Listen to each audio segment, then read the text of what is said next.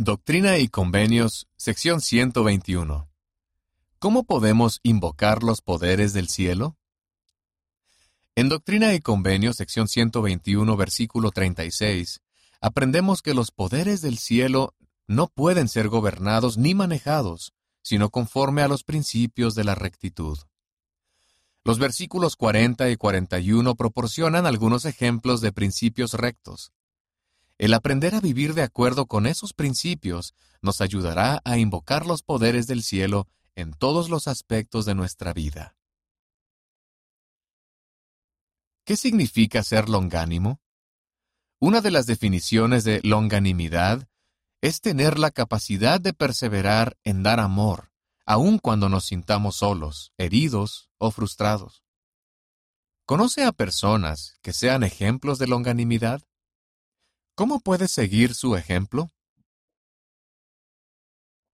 ¿Cómo puedo mostrar mansedumbre?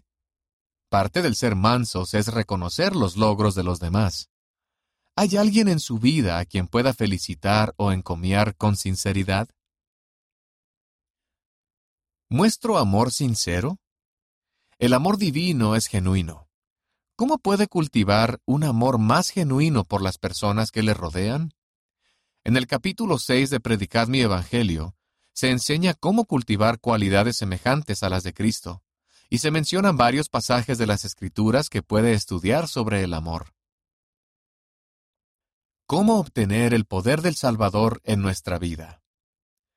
Cuando el Salvador sepa que ustedes realmente desean acudir a Él, cuando Él pueda sentir que el mayor deseo de sus corazones es obtener el poder de Él en sus vidas, serán guiados por el Espíritu Santo para saber exactamente lo que deben hacer.